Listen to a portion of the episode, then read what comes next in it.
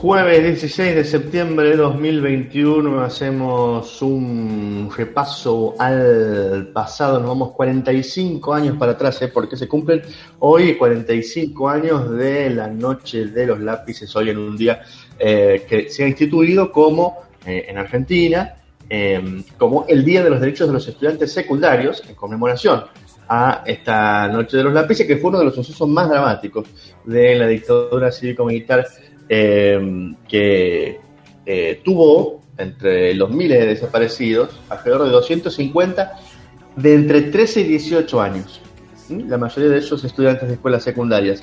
Eh, venían reclamando por el boleto estudiantil y el gobierno militar lo consideró como un atentado que debía reprimirse de inmediato. Y entre la medianoche y las 5 de la mañana del día 16 de septiembre de 1976, este hecho recordado como la Noche de los Lápices, 10 estudiantes fueron secuestrados de sus domicilios después de participar en una campaña por el boleto estudiantil. Todos ellos trasladados al pozo de Banfield, donde se los torturó salvajemente. El operativo realizado por el Batallón 601 del Servicio de Inteligencia del Ejército y la Policía de la Provincia de Buenos Aires, dirigida por el general Ramón Camps, el nefasto general Ramón Camps, calificó el suceso como ejemplo de accionar subversivo en las escuelas. Sobrevivieron de aquel grupo Pablo Díaz, Emil Semoller, Patricia Morandi y Gustavo Calotti. Con el paso de los años, los estudiantes, como también distintas organizaciones y sindicatos, hicieron propia esta histórica lucha muy sentida por todo el pueblo argentino. En julio de 2016, la justicia eh, obligó a la provincia de Buenos Aires a implementar el boleto estudiantil que eh, se ha ido eh, aplicando también en otras jurisdicciones. Eh, recordamos entonces a los estudiantes de la Noche de los Lápices este 16 de septiembre, recordando a 45 años de aquel episodio en un día como hoy.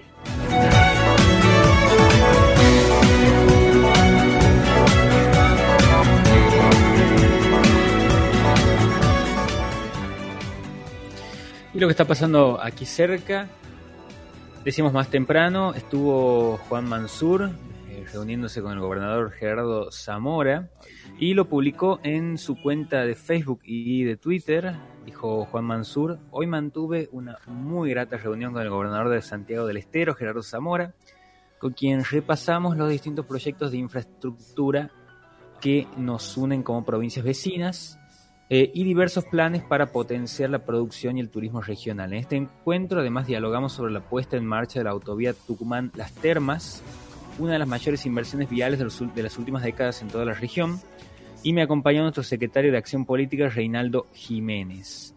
Eh, Mansur, bueno, mantuvo ese encuentro, decíamos, con, con Zamora.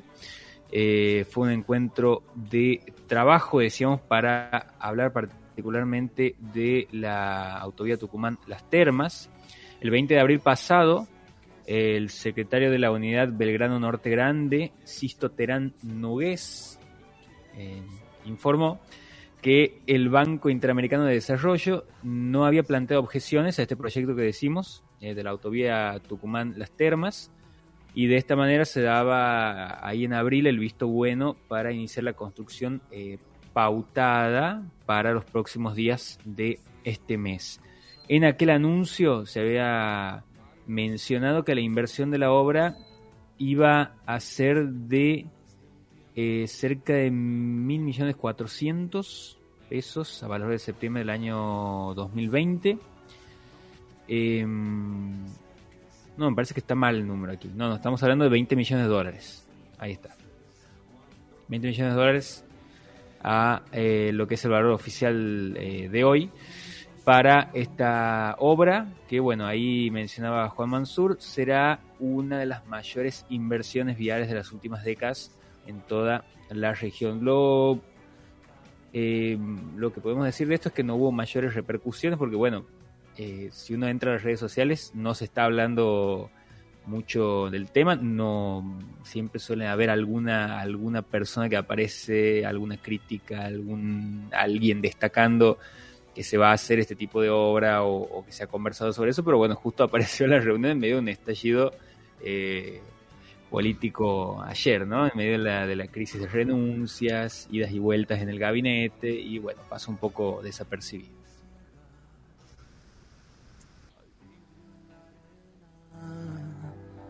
Ya no me da pena dejarte un adiós.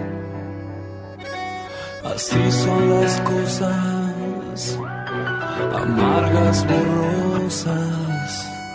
Son fotos veladas de un tiempo mejor. Bueno, ¿qué pasó ayer? Aquí nos vamos a detener un poquito porque eh, hay hubo mucho ruido y vale aquel dicho pocas nueces al final porque eh, a última hora se esperaba algún anuncio, alguna respuesta, alguna confirmación. Al final, después de todo lo que se movió ayer, eh, no, no hubo ninguna mm, confirmación por parte de Alberto Fernández respecto de el haber aceptado o no la renuncia de los ministros, algún cambio que él defina o algún otro tipo de anuncio. Probablemente los haya durante la jornada de hoy van a pasar cosas. Eh, es interesante hacer un repaso de lo que ocurrió ayer, pero para eso vamos a compartir primero un pequeño reel de voces eh, hecho por eh, la página Filo News, pero que vale la pena escuchar porque nos va marcando cómo ha ido cambiando el clima en estas últimas semanas y de alguna manera cómo es que llegamos a este punto de lo que ocurrió ayer. Escucha, escucha, porque son voces reconocidas, reconocibles y que van haciendo un poco ese, ese paso y esa llegada hasta este punto. Todos aquellos que tengan miedo o que no se animan, por favor, hay otras ocupaciones además de ser ministro, ministra, legislador o legisladora. Vayan a buscar otro laburo.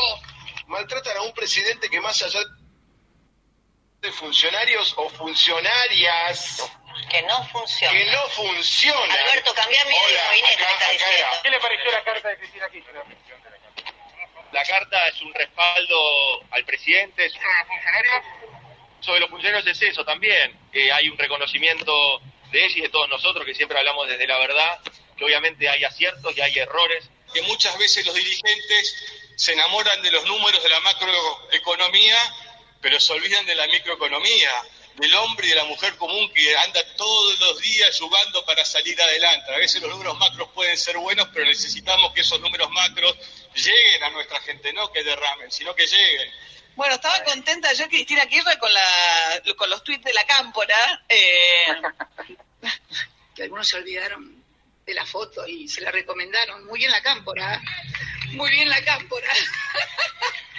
Es buena la memoria, siempre es buena la memoria. uno fue un reproche a Alberto, uno de esos tweets de la cámpora, porque habían puesto una foto de la unidad de cuando de hace dos años y en esa foto no estaba Cristina Kirchner y ustedes se lo reprocharon duramente. Pero necesitamos gente que los sillones que ocupe de ministro, de ministra, de legislador, de legisladora, sea para defender definitivamente los intereses del pueblo. Ella confió en mí y yo confío en ella. Y jamás la voy a defraudar. Jamás. El número más significativo de la elección de hoy, lo que están viendo en pantalla, la derrota del oficialismo nacional, la derrota del Frente de Todos. Algo no habremos hecho bien para que la gente no nos acompañe como esperábamos que nos acompañe. Y, y todos los que estamos aquí escuchamos el veredicto de la gente. Lo escuchamos porque sabemos que evidentemente hay errores que hemos cometido y que no, no debemos cometer. Hay una demanda que seguramente no habremos satisfecho adecuadamente en los votantes y que a partir de mañana nos vamos a ocupar de prestarle atención. Esta información de último momento la trae Federico Sever. Fede. Vamos a ponerlo en contexto y vamos a dimensionar qué significa que uno de los ministros más importantes del gabinete de Alberto Fernández haya puesto la renuncia a disposición del presidente Eduardo Guado de Pedro. Mandó una carta hace minutos nada más que acaba de conocerse. Soria, Salvareza, Volnovich y Raberta también ponen a disposición la renuncia. Bueno, esto es un poco un repaso de las voces desde aquella famosa frase de Cristina Fernández de Kirchner de los funcionarios que no funcionan, Sí. que fue eh, a principios, eh, eh, a finales del año pasado, fue lo de funcionarios que no funcionan. Eh, hasta aquí, una seguidilla de tiros por elevación de un lado al otro, eh, eh, indirectas en, actos públicos, en la Cámara de Diputados o en, en, en senadores, y un, un, tiroteo interno sutil, pero constante entonces. Creo que, la, que a la interna la resume, la resume, muy bien Máximo Kirchner, que en un momento dice ahí eh, hay que cuidar la macro, pero sobre todo cuidar la microeconomía, ¿no? Uh -huh. Y eh, un poco por ahí vienen las críticas a Martín Guzmán también en esto de estar pendiente del arreglo con el Fondo Monetario, de lo que pasa en la situación, eh, lo que pasa con la situación económica del país a nivel externo, pero eh, bueno, ¿qué pasa con eh, la economía del día a día de los trabajadores, de eh, las personas que eh, necesitan reactivar su, economía cotidiana y eh, bueno, no están recibiendo la, asistencia necesaria o políticas que puedan fomentar eso. Que ayer incluso se había difundido que Cristina había tenido que llamarlo personalmente a, a Martín Guzmán para decirle no estoy pidiendo tu cabeza. Que eso era lo primero que había circulado, ¿no? Después de las, esa, esa, esa la, la, versión, o como se interpretó en un primer momento, la renuncia de los, de los ministros cristinistas, vamos a decirlo, que pasaban este, la lista, ¿no? De, los, de los ministros más vinculados o a la cámpora o al, vamos a decir, al, al kirchnerismo duro, eh, se leyó en un principio, en unas primeras horas, como un intento de hacer que los funcionarios más llegados a Alberto también pusieran a disposición de su renuncia o entregaran su cabeza, como está, y se hablaba de Cafiero, de Martín Guzmán, puntualmente, y de Culfas. Ninguno de los tres movió un, un dedo, están llamados a silencio y están ahí esperando a ver cómo se mueven las fichas. Ahí salió la famosa llamada de Cristina Martín Guzmán a decirle, uh -huh. tranqui que no es con vos, eh, entonces ¿con quién? Bueno, Claro. Ahí está ese, la, la ese el, entonces con quién. Mientras bueno. tanto aparecía Aníbal Fernández ingresando a, a, la Casa Rosada, en algún punto se había pensado que le iban a ofrecer un cargo, eso es lo que se especulaba también. Porque se empezó a especular con la eh, salida de, de, de Cafiero, de la entrada de claro. Massa, de Massa como jefe de gabinete. Cuando lo vieron entrar el Aníbal que salió de la nada, sí, este, sí, sí. empezaron las, las, las, las crispaciones. Es que claro, vuelve sí. el, el, kirchnerismo eh, hardcore, el, el, kirchnerismo ricotero.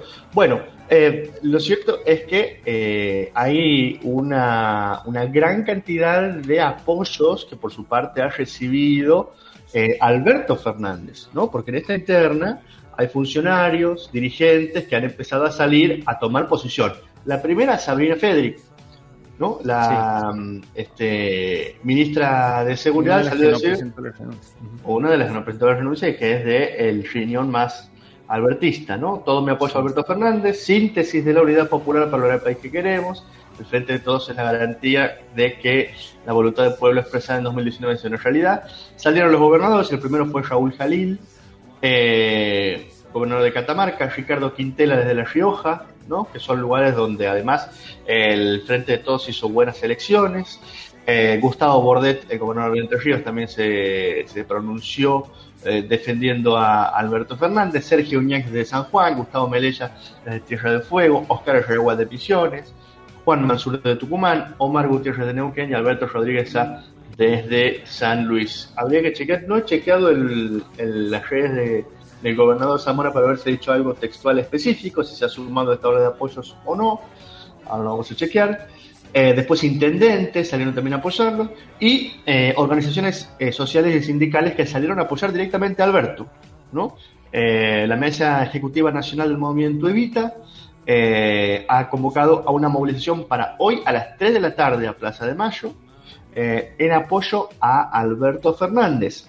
También la CGT, Héctor Daer, Héctor Daer y Carlos Acuña ratificaron el apoyo al presidente Alberto Fernández con un comunicado que dice las instituciones democráticas son el sostén de la República.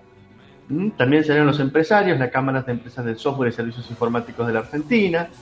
Eh, bueno, y, y otras eh, agrupaciones pequeñas también que salieron a apoyar a Alberto Fernández, que callado sumó un montón de apoyos importantísimos, ¿eh? si, es que sí, sí, sí. La, si es que la interna se pone más, más cruda.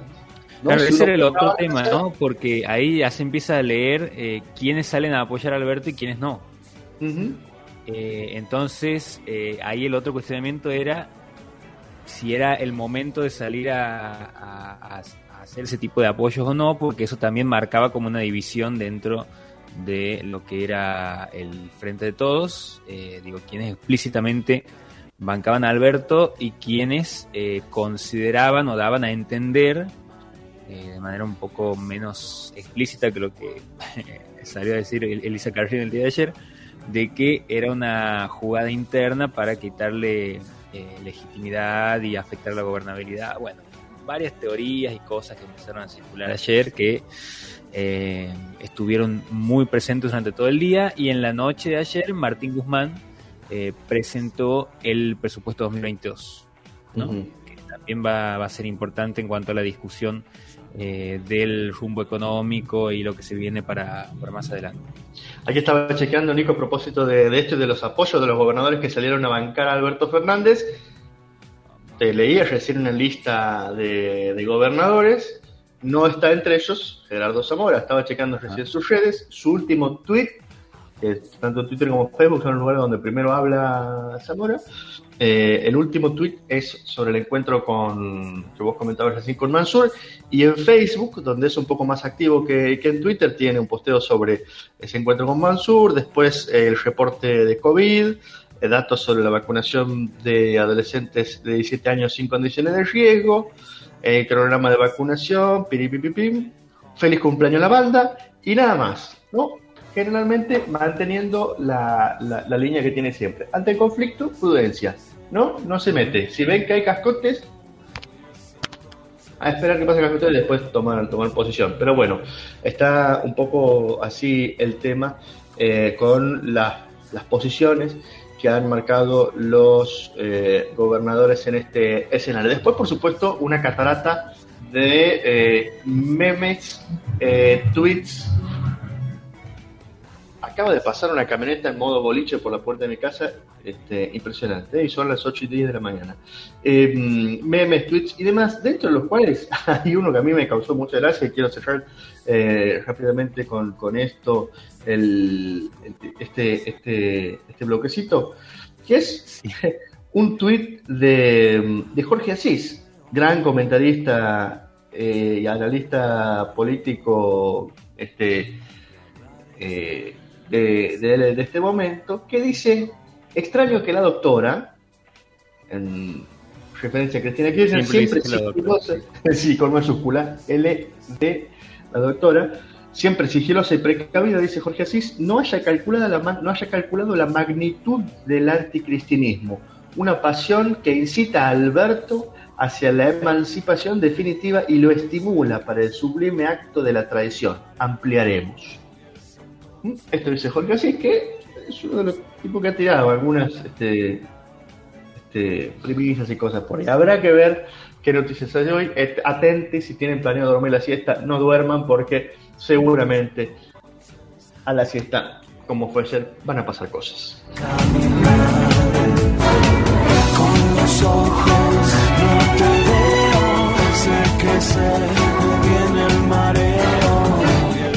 Investigadores de la Universidad Nacional de La Pampa descubrieron el primer escorpión venenoso en esa provincia.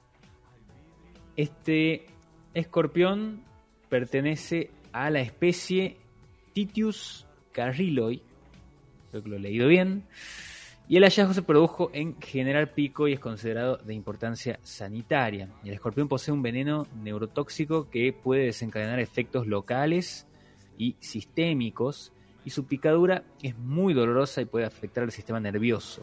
María de los Ángeles Bruni y Juan José Martínez, docentes de la Facultad de Ciencias Veterinarias y Ciencias Exactas y Naturales de la universidad, registraron por primera vez este ejemplar y según indicaron eh, serán necesarios nuevos muestreos en la época de verano para confirmar que se haya establecido en el área este, este escorpión, ya que luego del primer hallazgo en 2020 fueron encontrados dos ejemplares más y en La Pampa eh, la bueno decíamos que es el primer escorpión venenoso de la provincia porque en La Pampa la fauna de escorpiones está compuesta por 12 especies nativas pero ninguna es considerada de importancia médica. Por eso la importancia del hallazgo para poder emprender algunos estudios eh, importantes de parte de investigadores de la universidad y bueno, analizar un poco más eh, la,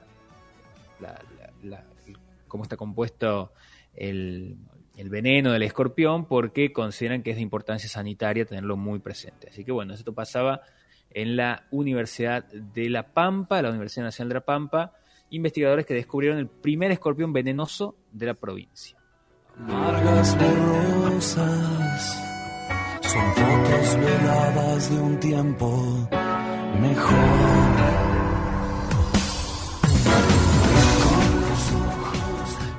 Bueno, ayer te contábamos que todo este mes de septiembre el INDES, el Instituto de Estudios para el Desarrollo Social, este instituto de doble dependencia de la UNCE y el CONICET, está de cumpleaños, no de cumpleaños así nomás, está cumpliendo 30 años ni más ni menos, y eh, a propósito de esto está realizando festejos durante todo este mes. Y hoy va a haber un conversatorio muy importante, muy interesante, en un ratito, ya a las 10 de la mañana, eh, con el título de debates en torno al desarrollo, Estado, Ciencia y Territorio, que va a tener la participación de destacadísimos y destacadísimas eh, intelectuales para hablar sobre este tema. Estará el doctor Oscar Madueri, el doctor Alejandro Grimson y la doctora María Luisa Echenhagen de Colombia. Esto va a estar moderado por la doctora Celeste Schneider y el doctor Hernán Campos, que estarán eh, compartiendo este encuentro eh, con la transmisión en vivo a través del canal de YouTube del INDES, que lo pueden encontrar bueno, poniendo INDES eh, Santiago del Estero en, en YouTube. Esta es una actividad en el marco del 30 aniversario del Instituto de Estudios para el Desarrollo Social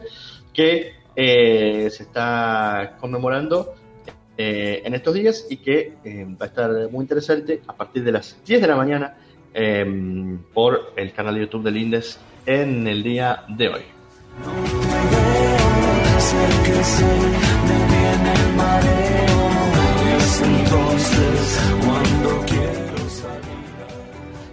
Muy bien, y nos vamos a nuestro segmento de noticias bizarras del día de hoy.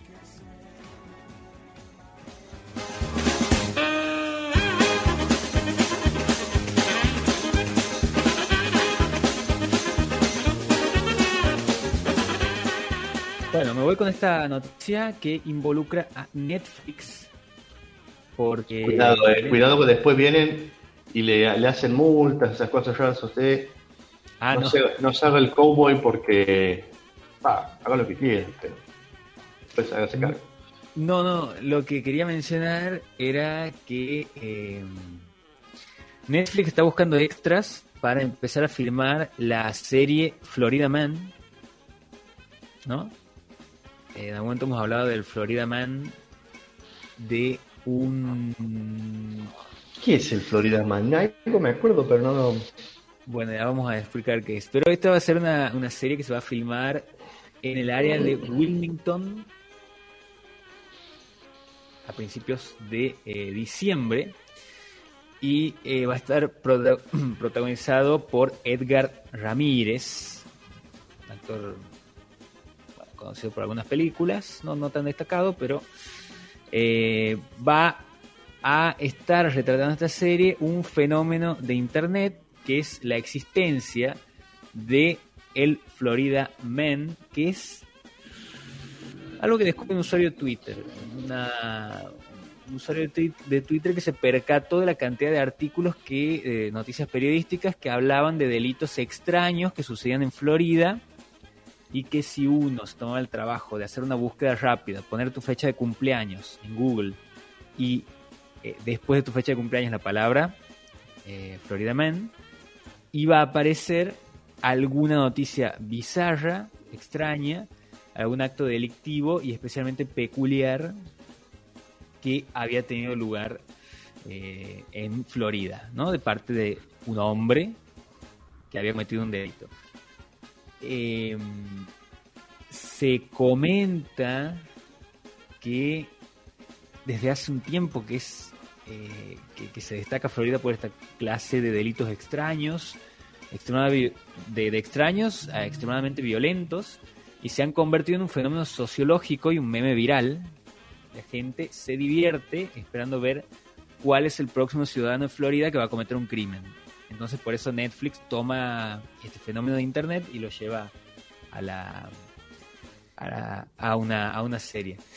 El fenómeno surge en forma de meme en el 2013, cuando un usuario de Twitter se percata de estos artículos periodísticos, decíamos, que hablaban de delitos inusuales. Siempre los títulos llevaban la palabra de Florida Man, eh, que, que, bueno, destacaban esta, esta excentricidad y las historias empezaron a llamar la atención por la notoriedad que parece tener el estado de Florida y la prevalencia de estos eventos extraños e inusuales. Hay eh, de todo, desde sujetos luchando contra cocodrilos hasta hombres corriendo desnudos por supermercados. Em, y aquí voy a leer algunos. Un hombre de Florida cansado de esperar en el hospital roba una ambulancia y se va a su casa. Cientos de hombres de Florida planean dispararle al huracán Irma. Un hombre de Florida roba un coche, se da cuenta de que hay un niño dentro y lo pone a salvo. Un hombre de Florida con una camiseta que decía llevo drogas es arrestado por posesión de drogas. Un hombre de Florida es atacado por una ardilla mientras se hace una selfie. Un hombre de Florida es arrestado por atacar a su novia con un pollo asado. Un hombre de Florida es arrestado por conducir un coche robado con un mono, eh, con camiseta. Un hombre de Florida es arrestado, es arrestado por comer tortitas en medio de un paso, de, un paso, eh, de un parque, de un paseo. Un hombre de Florida admitió matar una cabra y beberse su sangre y sigue queriendo presentarse como senador. Esos son algunos títulos, hay un montón de títulos, pero bueno, eh, el fenómeno es cada vez más grande y Netflix decidió tomarlo y hacer una serie sobre eso, así que en algún momento la vamos a ver. Yo la voy a ver con atención, la estoy esperando. Claramente lo veo muy entusiasmado.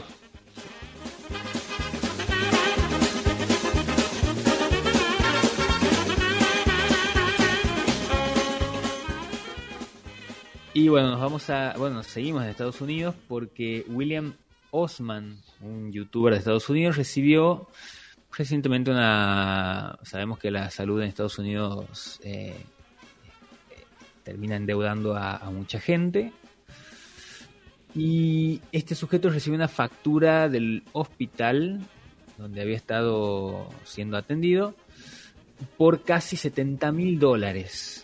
Esto por algunos procedimientos médicos, entre los que se incluye una radiografía. Y a partir de ahí, esta persona decidió que le resultaría más barato construir su propia máquina de rayos X casera que volver a hacerse una radiografía en el hospital y tener que pagar nuevamente 70 mil dólares. En un video publicado en su canal de YouTube, Osman explica que aunque solo tendrá que pagar 2.000 o 3 2.500, 3.000 dólares de los 70.000 gracias a su seguro médico, eh, dice encontrar los materiales y construir una máquina de rayos X le salió mucho más barato incluso que hacerse la radiografía. Y ahí subió un video a YouTube eh, donde muestra que compró un tubo de rayos X por 100 dólares, una máquina rota de rayos X dental, un rollo de plomo de hoja, algunos contenedores y un suministro eléctrico de hasta 60.000 voltios. Con todos estos elementos, que le costaron menos, decíamos que el precio de la radiografía, logró demostrar al final de su video que su máquina puede hacer una radiografía de su mano. Eh, pero bueno, hacer, alertó también a sus seguidores de que no, no, lo hagan en la casa, que él más o menos tenía un conocimiento sobre cómo hacerlo. Y eh, bueno, por ahí demostró que le salía mucho más barato hacérselo en su casa que tener que pagar, eh, endeudar, endeudarse con un hospital. Es la versión extrema y riesgosa del do it yourself. Sí. ¿no? Un peligro. Hay que hacer una máquina de rayos X, ¿no? En tu casa. No cualquiera. No cualquiera, es para valientes. Bueno, gracias por estas noticias bizarras de hoy. ¿eh? Estamos este, bien. Una, una, una, buena combinación de noticias bizarras para la jornada. 8 de la mañana, 24 minutos. Nos vamos con. La, pasamos de las noticias bizarras a la música bizarra. Sin. Eh, nada en el medio y nos vamos con Proyecto 1, otro abonado eh, con esta canción que nos lleva directamente a los años 90. Se llama Está Pegado. Let's go.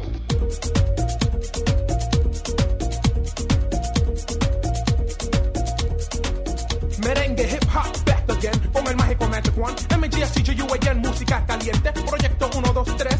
Vamos a brincar otra vez. Mucho éxito. Ladies won't let me go. En Puerto Rico, Ecuador, en México. ¿Y mi país? ¿Qué país? Santo Domingo tan lindo. Nací en Nueva York, pero no me digas gringo. Yo siento el calor de mi gente. No necesito Tito para cruzar el puente. No necesito Julio para ir a la iglesia. Nelson, which chick do you wanna get? Esa, Eric, esa, Johnny, esa. Las quiero todas. Está pegada porque la música está de moda. Los hombres con el... Oh. Mujeres con el... Magic One y Proyecto 1 está